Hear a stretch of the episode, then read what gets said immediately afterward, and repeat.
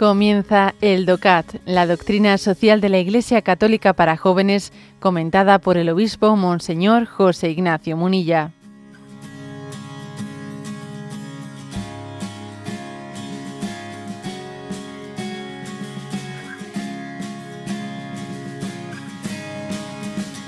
En el número 288 se dice, ¿cómo deben ser las sanciones en caso de conflicto o de peligro de guerra.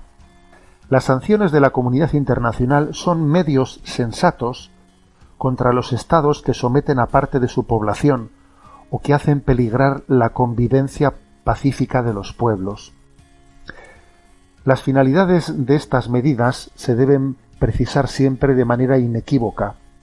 Los organismos competentes de la comunidad internacional, además, deben verificar periódicamente estas sanciones con el fin de valorar objetivamente su eficacia y su impacto real en la población civil. El auténtico objetivo de estas medidas de sanción es allanar el camino para la negociación y el diálogo.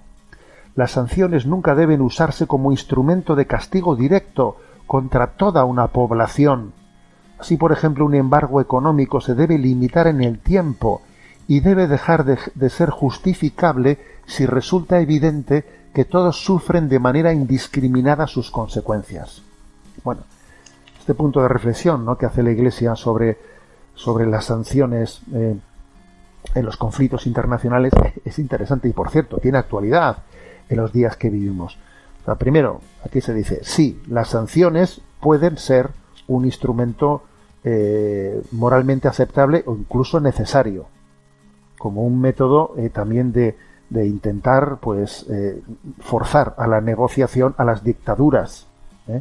o sea son son un método pues sí pues, pues igual que pues, pues no, no, es el deseable obviamente no es el deseable pero vivimos en un momento en el que el egoísmo a veces tiene que ser forzado tiene que ser forzado para que uno se siente en una mesa y, y se busquen situaciones de racionalidad ahora bien ahora bien eso tiene que tener eh, un límite. O sea, por ejemplo, dice cuando cuando las, eh, los boicots, ¿no? Los boicots y las sanciones internacionales, en el fondo lo que están consiguiendo no es doblegar a un gobierno, sino que la gente de ese país sufra. Saber esas sanciones que para, qué sirven, ¿Eh? ¿Para qué sirven las sanciones? ¿A quién, a quién están desgastando? ¿Tú quieres que es, inmoral, por ejemplo, el que tú digas, venga, vamos a generar unas sanciones en las que el pueblo sufra y entonces sufriendo el pueblo, así que se levanten y, derroquen su gobierno. Oye, eso sí que no puedes hacerlo. Eso no puedes hacerlo porque eso es pretender que la gente sufra, que lo pase mal y que todos ellos... es inmoral, ese, ese camino es inmoral.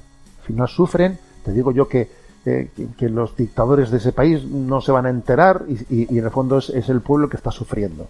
¿Eh? Fijaros, ahora mismo eh, está también Occidente en un momento muy delicado, que es el de decir, a ver, pues con la guerra de Ucrania, ¿eh?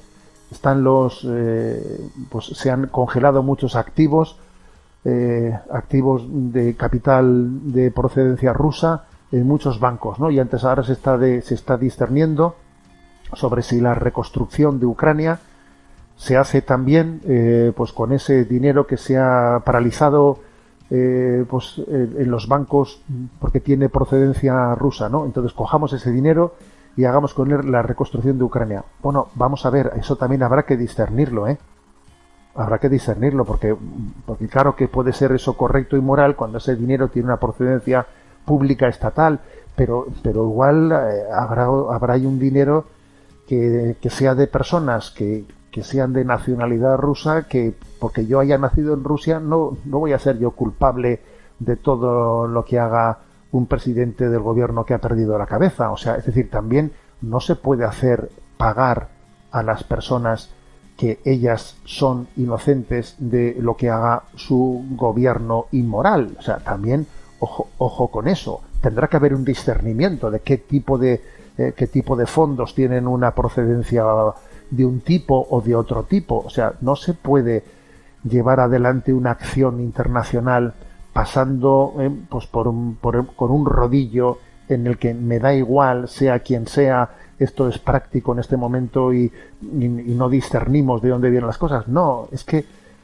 es que la ética exige distinguir, exige distinguir y matizar, y matizar, y no meter a todos en el mismo saco. Por eso este punto 288, cuando dice, ¿no? ¿Cómo deben de ser las sanciones en caso de conflicto, de peligro de guerra? Bueno, se reconoce que existe un derecho, ¿no? A que puede haber acciones, pero se llama la atención de que cuidado con ejercerlo pues de, de una manera indiscriminada, indistinta, eh, sin, sin, matizar las cosas, ¿no? Y creo que el ejemplo más, más gráfico es ese que hemos puesto antes, que si hacemos una, eh, pues, eh, pues un boicot a un país y al final resulta que ese boicot al país lo que hace es que los pobres no tengan medicinas en las farmacias y que no, pues entonces a ver ese boicot ¿A, quién le está afectando? ¿Al gobierno o a la gente más humilde? Y pensar que nosotros forcemos eso para que los humildes eh, se tengan, tengan que ser ellos a los que derroquen un gobierno, pues es que es utilizarlos como piedra, eh, es como punta de lanza. Y a los pobres no se les puede utilizar como punta de lanza.